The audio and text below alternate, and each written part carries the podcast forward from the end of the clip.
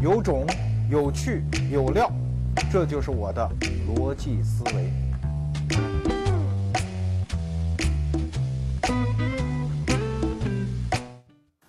欢迎各位来到逻辑思维捧场。大家可能听出来，我今天声音有点感冒啊。感冒这种病嘛，吃药据说得七天才能好，不吃药得一礼拜。所以估计这一期、下一期大家听到的都是这种声音，也没关系，你就当你的音箱升级了，装了个低音炮啊。呃，前不久读到一个有趣的说法，英国哲学家罗素，一九二零年到一九二一年到中国做了个访问，然后回国之后他就写了一段话，他说啊，中国的这个军阀战争啊挺有意思的，双方其实都不想打，都想逃跑，那最后谁胜利呢？属于最先发现对方逃跑的那方人胜利了。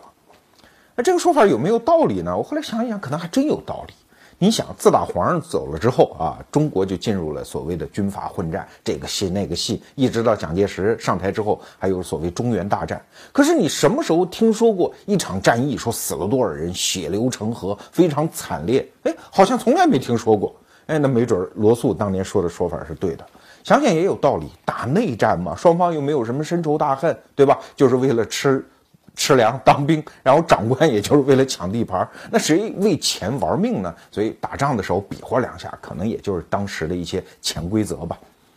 可是，就在中国军军阀混战之前的几十年，在另外一个大洲，在美国发生的南北战争，同样是内战哦，但是南北战争的惨烈程度却远远超乎我们这代人的想象。南北战争一共死了多少人？现在据不完全统计，死了六十二万人。六十二万人是什么概念？就是美国从南北战争之后所有战争死亡人数的总和，其中包括第一次世界大战、第二次世界大战、朝鲜战争和越南战争。哎，那内战双方也没有那么大收深仇大恨，为什么会死到那么多人呢？为什么会死磕成那个样子？你看，这就是逻辑思维的机会，因为大量的知识。我们这一代中国人在中学历史教科书当中学到的，哎，就是那么一个非常粗浅的概念，而很多真实的知识的真相，哎，就需要我们来帮大家用工匠精神帮你死磕出来。所以这一期我们讲一讲南北战争。南北战争嘛，我们得到的概念哦，就是黑奴解放黑奴啊，为了奴隶制，是北方的资本家们和南方的奴隶主们打的一场战争。那真相是这样吗？这就得说到奴隶制。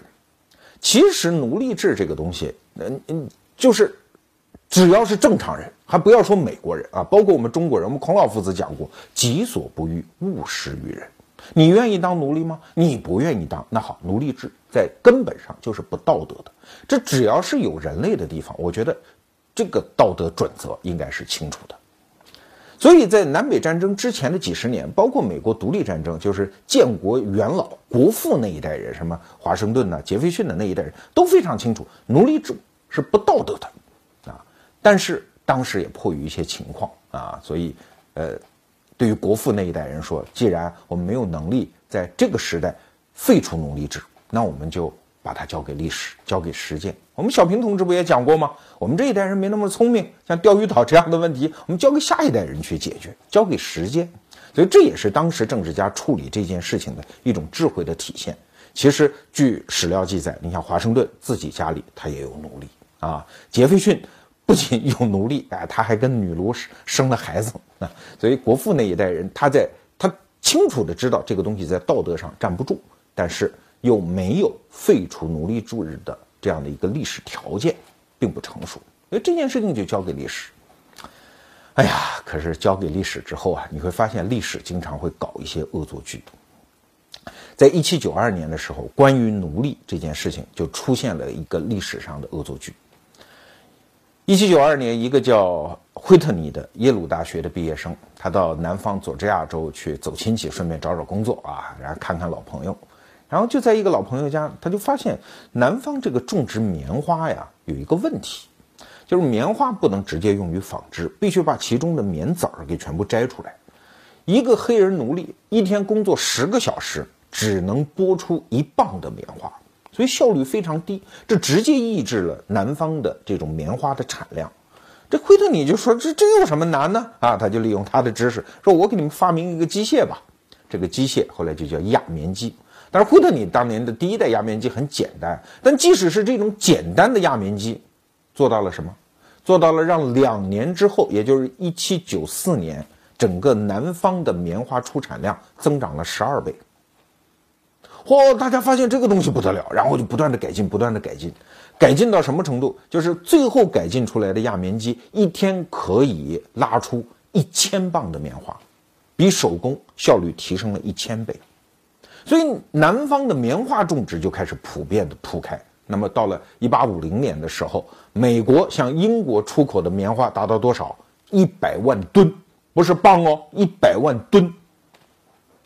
那你说这跟奴隶有什么关系？太有关系了，因为南方开始普遍铺开了棉花的种植。要知道，棉花这种种植它跟别的作物不太一样，它的劳动强度没有那么高，这就导致了一个社会学上当时的人始料未及的结果。你可以想象啊，如果是非常繁重的体力劳动，那奴隶愿意干吗？他也不愿意干，不愿意干，他要么就反抗，要么就代工。所以奴隶主管理奴隶的这种。成本就变得非常的高啊，所以奴隶制当时人们期待它渐渐的消亡，跟这样的一个奴隶制的天然的本性是相关的。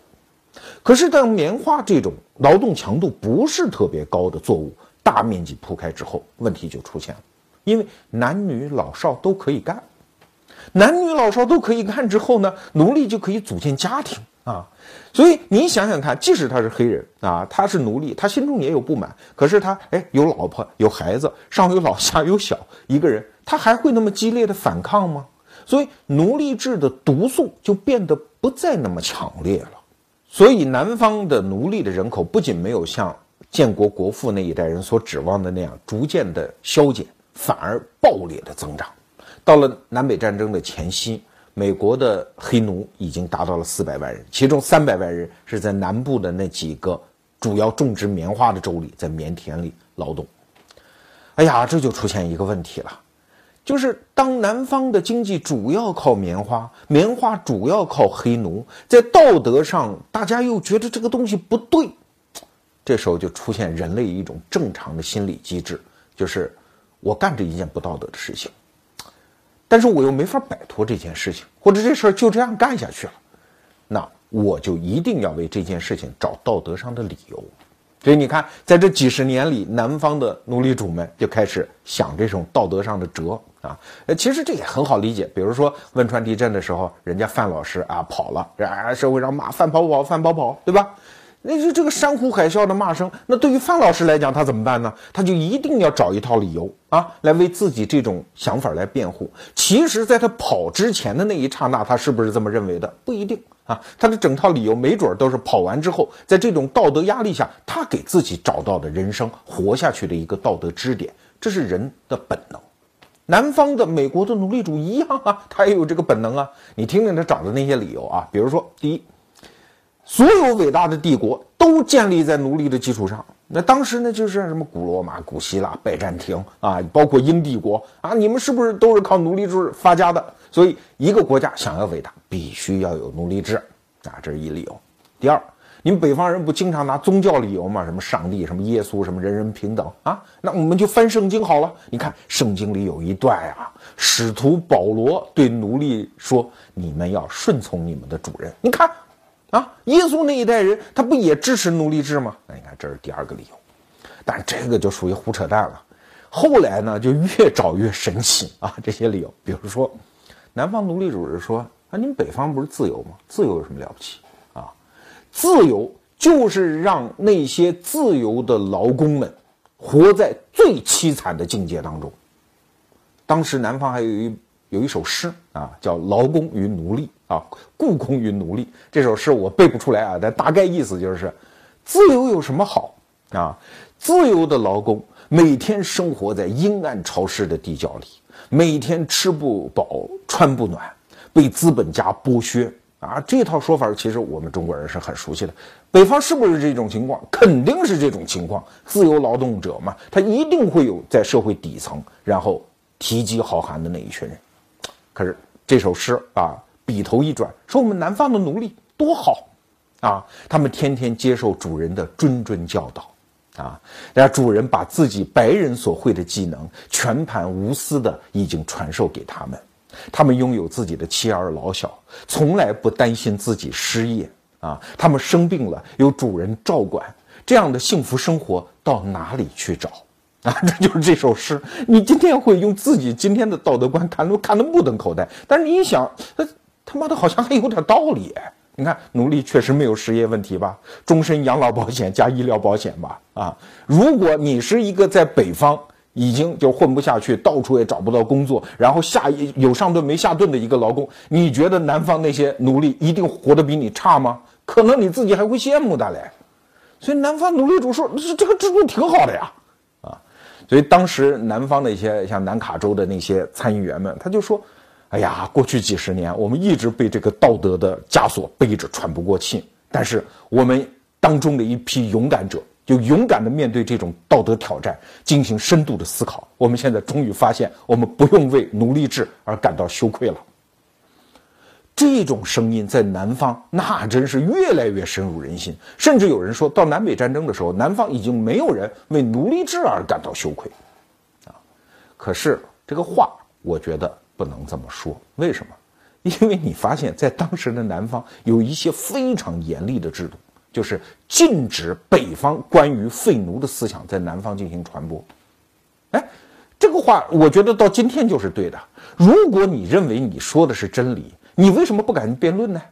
你为什么不敢让别人的思想到你这儿传播呢？你还是心虚吗？不管你找到多少道德上的理由，其实你的潜意识。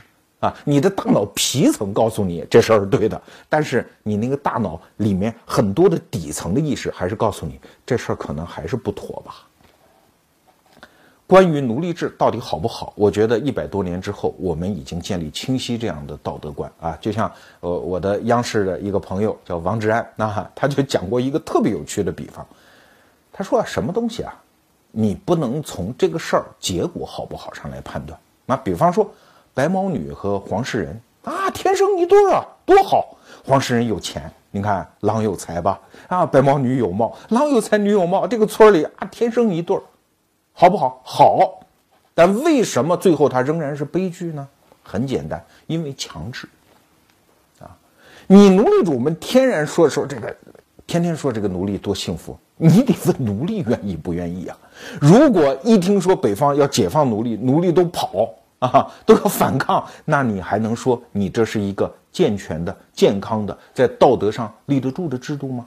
这怎么都说不过去。可是仅仅看到这一点，还是没有办法解释南北战争，因为如果奴隶制仅仅为了这么一点站不住脚的、非常虚弱而苍白的道德理由，就会打一场死六十二万人的战争吗？南北战争的真相远远不止于此啊。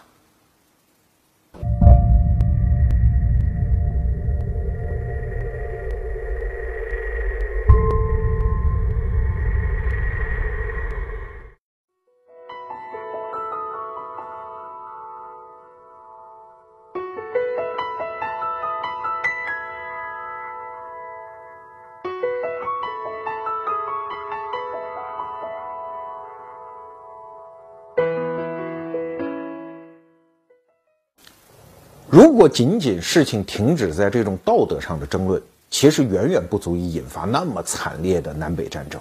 南北战争真正的第一个按钮按下，应该说是北方人啊，因为自打独立战争之后，北方人酝酿出一种强烈的道德优越感。哎，你看，我们不蓄奴，南方的奴隶主蓄奴啊，他们不敬上帝，他们不搞人人平等，他们在道德上堕落和败坏，所以北方人就一直是这么指责南方人。可是你要知道，北方人也不是铁板一块啊，他有的人会停留在理性和口头上的指责，有的人就会付诸于行动啊啊，比如说不断的用逃奴的这种官司来骚扰南方人，一直起诉起诉到最高法院啊。虽然他们不觉得这种官司他们能赢，但是哎，我把你拖到法庭上跟我争辩，然后我好有一个机会在道德上指责你，哎，这也算我小赢一局啊。更有行动能力的人就会到南方组建一些地下组织，叫地下铁道，然后不断的鼓励奴隶的逃亡，然后通过地下组织把它运到北方。对南方奴隶主来说，这叫什么？这叫偷啊！这我财产啊！你你以为续个奴隶容易啊？啊，好贵的呀！所以他他不堪其扰。那最后到南北战争爆发之前的两年，在一八五八年的时候，有个叫约翰·布朗的人，北方一个坚定的一个道德上的强烈优越感的人，废奴主义者啊，约翰·布朗，他干脆就带着几个人跑到南方，攻占了一个仓库，杀了几个南方的白人，然后号召当地的奴隶起义。哦呦，这南方人说这怎么行啊？哎，你看，隔了一百多年之后，我们再回看当时南方人的这种处境。其实我们不大理解啊，我们只能打一个比方来说明：南方人手里有法律，有宪法保证他们现在保有奴隶的权利。虽然他们也知道在道德上未必站得住脚，这就有点像我们今天爱吃狗肉的人，啊，爱吃狗肉法律没禁止吧？对呀，哎，你你都说嘛，呃，闻得狗肉香，神仙也跳墙，我就好这一口。可是你要知道，社会上有一部分养狗爱狗人士，他们无法容忍。你在道德上吃狗肉，这怎么行呢？狗是人类的朋友嘛。要知道道德这个东西，它有天然的攻击他人的倾向啊。那旧社会时候，有村里出了一破鞋啊，全村人都很兴奋，去打他骂他啊，都觉得哎，完成了一个道德上的优越感的建设。自己是不是有机会当破鞋？一定不当呢？其实也不一定，这就是道德的一个悖论啊。所以那些吃狗肉的人呢，就会觉得，哎呀，在这个小区里生活，你看我们家天天炖着狗肉汤，所有的邻居都站在我们家门口骂，对吧？骂吧就骂吧，我就不理他呗。我心里比较强大，我神经像钢丝一样啊，那我不理他。可是就有人啊，那个管不住自己，行动派，直接把你们家门砸了，把狗肉汤抢走，还把你们家人打了，那你说你还受得了吗？啊，虽然吃狗肉是你的权利。但是在道德上，你被指责成这样，出门买个菜，一帮人围着你骂，那你萌生出来的第一个想法是什么？我算你们狠，我也不跟你们争论，你们人多势众，我搬走总可以吧？我不在这个小区住了。这实际上就是这个多米诺骨牌的第二遍，第二课。啊，南方人说算你狠，你们不是美国人，你们道德高尚吗？你们过你们的，我过我的，我脱离联邦，这总可以吧？所以，第一个宣称脱离联邦的就是南卡罗来纳州啊，最大的这个蓄奴州啊。那是我我我不跟你们过了。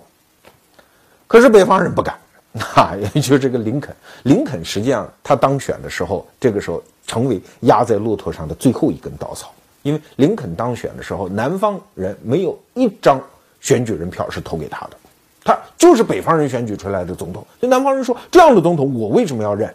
啊，在我们这儿，他已经不是票多票票少的问题了，一票都没有的呀。你就是北方人的总统，所以林肯当选之后，呃，要知道美国人当选到赴任啊，还有三个月。这个时候，南方人已经选出自己的总统了，叫戴维斯总统。他跟林肯一样，都是肯塔基州人啊，而且这这两个人长得还有点像，叫戴维斯总统已经上任。所以林肯上任的时候，这已经是两个国家了。南方人说：“对不起，拜拜，离婚，我搬出这个小区。”难题就放到林肯桌面上了。林肯是一个坚定的联邦主义者，林肯不是一个坚定的废奴主义者。虽然他在道德上，他认为蓄养奴隶是不好的啊，是不好的，是应该废止的。但是他在法律上，他非常清楚，宪法什么时候也没有赋予他的权利，让他去废除南方的奴隶制。但是林肯有一条，他做了一个牵强的法律解释，说你们不能走，啊，走着是不对的，这叫叛国，所以。你离开不行，要把你抓回来。抓回来，我同意在法律上我不欺负你，我尊重你的权利。但是与此同时，客观情况就是，我当总统的我没有办法制止北方的那些废奴主义者、那些地下铁道、那些约翰布朗们继续骂你、欺负你。这就是林肯当时的心态，也是南方当时的处境。但是说到这儿。矛盾激烈到这种程度，还不足以爆发那么剧烈的南北战争。真正南北战争打得那么惨烈的最后一个砝码压到了秤盘上，是弗吉尼亚。弗吉尼亚州这个州特别有意思啊，它的这个弗弗吉尼亚嘛，实际上是英文词 virgin，就是处女啊，处女这个这个词儿的词源。这个州确实，他的精神境界确实像处女那样的纯洁啊！要知道，弗吉尼亚州是美国非常有人文情怀、有理性精神的一个州。国父一代很多人都产生于弗吉尼亚。你看，华盛顿，弗吉尼亚人；杰斐逊啊，独立宣言的起草者，弗吉尼亚人；美国据说好像呃，大概点算一下，八个总统，所以弗吉尼亚号称美国总统之乡。美国的创建就是弗吉尼亚人做了最大的贡献，所以弗吉尼亚人最爱美国。可是要知道，他在爱美国这个概念的第一个顺序，他爱的是什么？不是美国这个集体，而是关于美国的一系列原则。这是弗吉尼亚人的先辈华盛顿、杰斐逊这些人为之奋斗、为之献身的真正的东西，就是美国的建国原则。这个原则当中有非常重要的一条，叫自由。当年为了反抗英国人，我们十三个殖民地坐在一起，形成了这样一个国家。我们要的是什么？就是独立，就是自由，就是用我们的生活方式过日子的权利。要知道，弗吉尼亚虽然后来在南北战争当中加入了南方，可是它虽然也是一个蓄奴州，但是它州内的反对蓄奴的声浪是非常强烈的。其实只要稍稍再往前，让历史再给他一点点时间，弗吉尼亚自己可能就把奴废掉了。啊，事实上，弗吉尼亚州后来也确实分裂成两块，一块叫西弗吉尼亚州，就现在的就分裂了。那个西弗吉尼亚州就加入了北方，说我们坚决把奴隶就废掉。但是对于现在的弗吉尼亚州来说，一八六零年，必须要我做出选择。弗吉尼亚州的态度非常清楚：第一，我们反对蓄奴；第二，我们爱美国，我们反对南部的南卡罗来纳和佐治亚州退出美国，我们反对。但是，这个但是就变得特别重要了。如果北方的联邦要用军事、用暴力、用军队开到南方，把他们抓回来，剥夺一个州脱离美国的权利，对不起，我不同意。不同意的方式就是我跟你死磕，我加入南方跟你死磕，这就是弗吉尼亚的态度。所以弗吉尼亚从来就不是为奴隶主，更不是为奴隶制来打这场战争。他为的是他的先辈华盛顿和杰弗逊留下来的那些伟大的关于美国的建国的精神。这个时候，我们就不得不说到其中的在南北战争当中最重要的一个人啊，叫罗伯特·李。这个人直到今天在美国人心目当中的形象都非常的正面，而他的一生，他的生命当中的很多标签，在我们看来完全没法理解。比如说啊，他是一个坚定的非奴主义者。他是一个坚定的联邦主义者，他认为南方不应该脱离北方。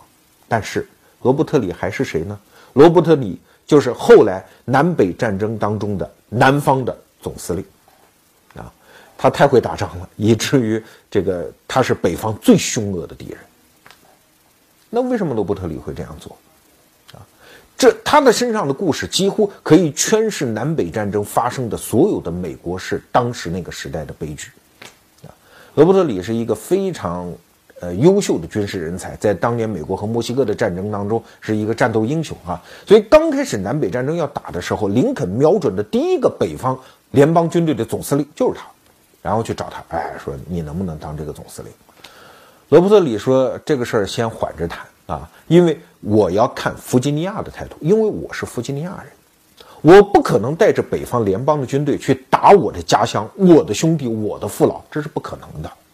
你看，这里面又出现了一个问题，就是美国人认为他的第一认同的共同体不是这个国家，而是自己的州。你看，美国的州叫 state，实际上就是国家啊。美国只是一个联邦，是联合起来的国家，所以他的认同更多的是为这个国家。所以后来当弗吉尼亚。加入到南方的阵营的时候，罗伯特里拜拜，回到了南方，担任了南方的总司令。所以你看，我们再去细细的看南北战争的这个内部的机理的时候，这一段可能说的有点理论化啊，但是我想告诉你，历史上的是非远远不像我们退后一百多年看的那样一目了然，一目了然。实际上，在当时冲突的双方各自有各自道德上的理由。各自有各自法律上的理由，但是这个理由，当它经过酝酿、经过冲突、发酵，到了一八六零年的时候，它实在没有办法再在一个框架里共存，所以战争就这样悲剧性的爆发了。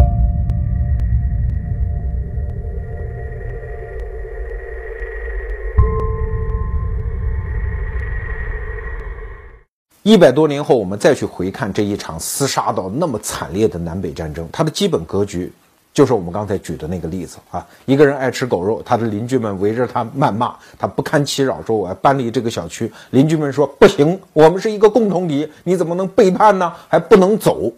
这个时候激怒了谁？小区的保安。保安说：“我也不同意吃狗肉啊，但是你干涉他搬家的权利，这事儿不行啊。所以，如果你们非要不让他离开这个小区，对不起，我要站在他这一边跟你们打。而最后的结果呢，在群殴的时候，这个小区保安被打得最狠，这就是弗吉尼亚。你看，这就是南北战争双方道理的一个基本的框架。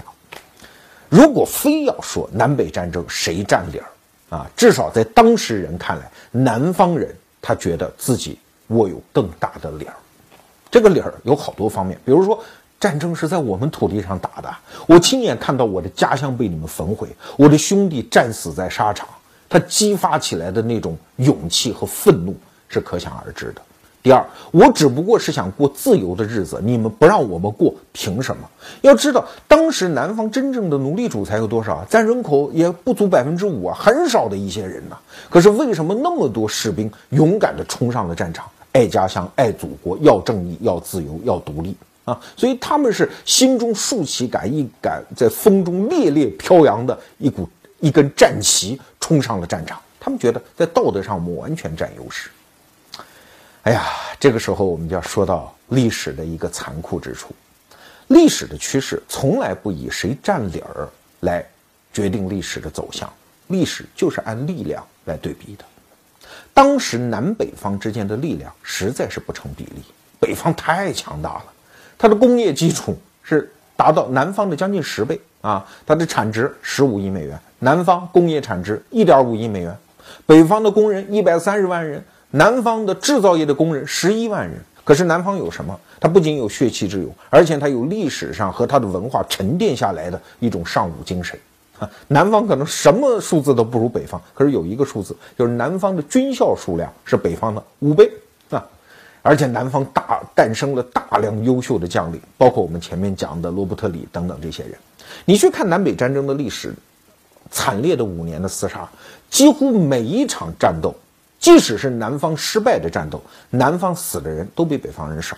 所以在每一场具体的战术层面，你去分析，南方人似乎都要领先一筹。可是没办法，北方实力太强大了。打一个比方啊，就是比如我和郭敬明打架啊，郭敬明假设他是一个武林高手，那你说我一胖子，我跟一武林高手瘦子打，我用什么策略呢？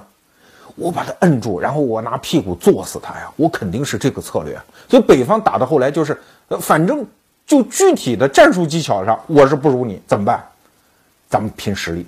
啊，就像象棋，我们要面到面对高手的时候下象棋对子儿啊啊，我损失一个 车，你损失一个车，但是你是不划算的，所以就拼命的北方就采取这种对子儿的策略啊，以至于他就开始在南方实行焦土战略。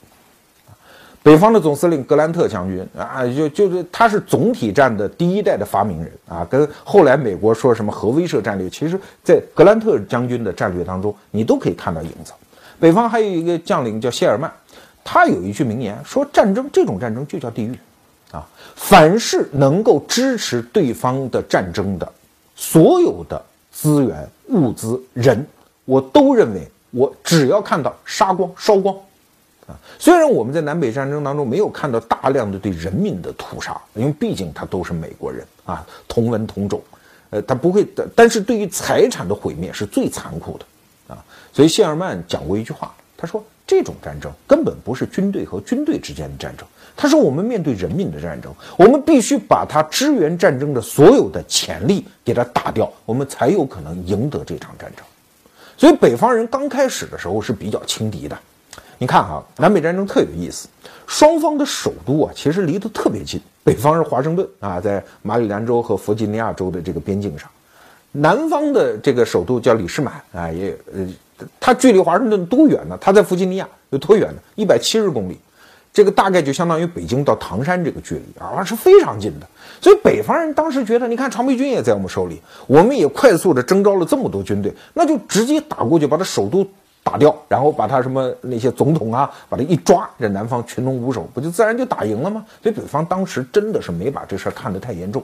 所以林肯总统发第一次征兵令的时候，就征了好像大概七万人，然后征兵的期限是三个月，他认为三个月足够了。所以后来历史学家在那说说，如果林肯他能够预见到这场战争要能持续五年，要死掉六十多万人，我估计林肯当年都会不打这场战争。可是战争就是这样啊，我们看到经常会看到，现在也会有这样的情景：两个人刚开始逗着玩啊，你打我一下，我打我你一下，结果最后打急了，不把最后一方打倒在地，我是不会停的。战争是魔鬼，你一旦把它放出这个瓶子，它会按照自己的规律去运行。所以一开始北方是非常轻敌的。啊，第一次北方向南方进军的时候啊，华盛顿的很多居民还居然带着野餐包啊，携老扶幼，然后出来观战呀，说哦，我们打南方人去喽，把他拿下哦，因为非常近嘛，啊，所以越过了边境，结果越过边境，刚走到了三十英里的地方，南方人就开始组织非常强烈的反击。在和平中生活了那么多年的美国人，第一次看见炮声隆隆、血肉模糊，北方大兵的那种彻底的溃败了。于是，南北战争成为一个悲剧，从此就再也不能避免了。如果南北战争仅仅是一百多年前在另外一个大洲，两拨人各自以为自己有道理，然后杀得血流成河，这个故事讲到这儿，我觉得对我们今天的人类和中国人一点意义都没有。而我们之所以这个节目要去说南北战争，我们要聚焦南北战争结束的那些刹那、那些瞬间。在我看过的所有战争当中，南北战争最奇怪的是它结束的方式。在那一天，罗伯特李将军向格兰特将军交出了自己的佩剑，南方认输失败之后，要知道，美国没有战犯法庭，没有战犯管理所，没有监禁，没有枪决，没有绞刑。就这样，所有俘虏的士兵复员回家，脱离联邦的邦联们回归联邦就结束了，没有惩罚啊！那包括罗伯特将军本人啊，后来还在余生当中当了华盛顿大学的校长。今天的华盛顿大学的全名叫华盛顿理大学，对吧？啊，他他后来变身成为一个教育家，而后来在美国人民心中的这个位置，他个人的品德是非常崇高、非常正面的一个人。为什么会有这样的结局？我想这跟美国文化和美国人奉行的那些准则也许有关系。但是在历史的长河中，你必须看到一些关键时刻、关键人的作用。这个人就是林肯。林肯坚定地告诉他周围所有的人：不要惩罚啊！我们已经承受了这么多的创伤和分裂，而我们现在要的是一次美国的融合，而不是继续的分裂，不是所谓的仇恨。所以后来有的历史学家说，当林肯总统遇刺的之后，真正感觉到庆幸的，其实未必是南方的那些奴隶主，也许比奴隶主们更高兴的是北方的那些要求强硬的惩罚南方的那些人士，啊，所以你看，一个政治人物他在历史上的关键时刻就是这样体现出他的作用。所以南北战争不是一个哪一方道理战胜了哪一方道理。为结果的一场战争，不是在血泊中真理摇摇晃晃站起来的一个战争，而是当双方都握有真理，而兄弟之间打了一架之后，最后握手言和，两方的真理都被两方共同接受的一场战争。最后，让我们把镜头推到一八六三年十一月十九号格里斯堡的那一场演说吧，那是一场何等著名的演说呀！在那场演说之前的几个月，格里斯堡战役，这是南北战争最重要的转折性的战役。从此，南方败向一路。几个月之后，当北方人把他们牺牲的士兵埋葬在格里斯堡的公墓的时候，林肯总统来到这里做了很著名的一场演说。可是要知道，当时这场演说的时候，其实是很不成功的啊，因为大家都在等总统来嘛。前面还有一个演说家讲了两个小时 啊，比我还能讲，还是一个当时美国著名的演说家，就这场战役的性质啊，为了歌颂那些亡灵，然后憎恨他的敌人，哎，讲了两个多小时，然后就轮到总统啊，大家正在听，准备让总统再讲两个小时，总统就讲了两分钟，然后就结束了，很多人就根本还没安静下来啊，就结束了，对，这就是著名的格里斯堡演说，以至于当时很多人都在嘲笑说这是一个什么乱七八糟的演说，而恰恰是这个演说成为美国历史上，甚至是人类政治演说史上几乎是最重要的一篇演说。这篇演说精致到什么程度？只有两分钟，然后他没有局限在具体的战场上，直接跳到了一些最基本的原则，这就出现了美国政治史上那三个著名的短语。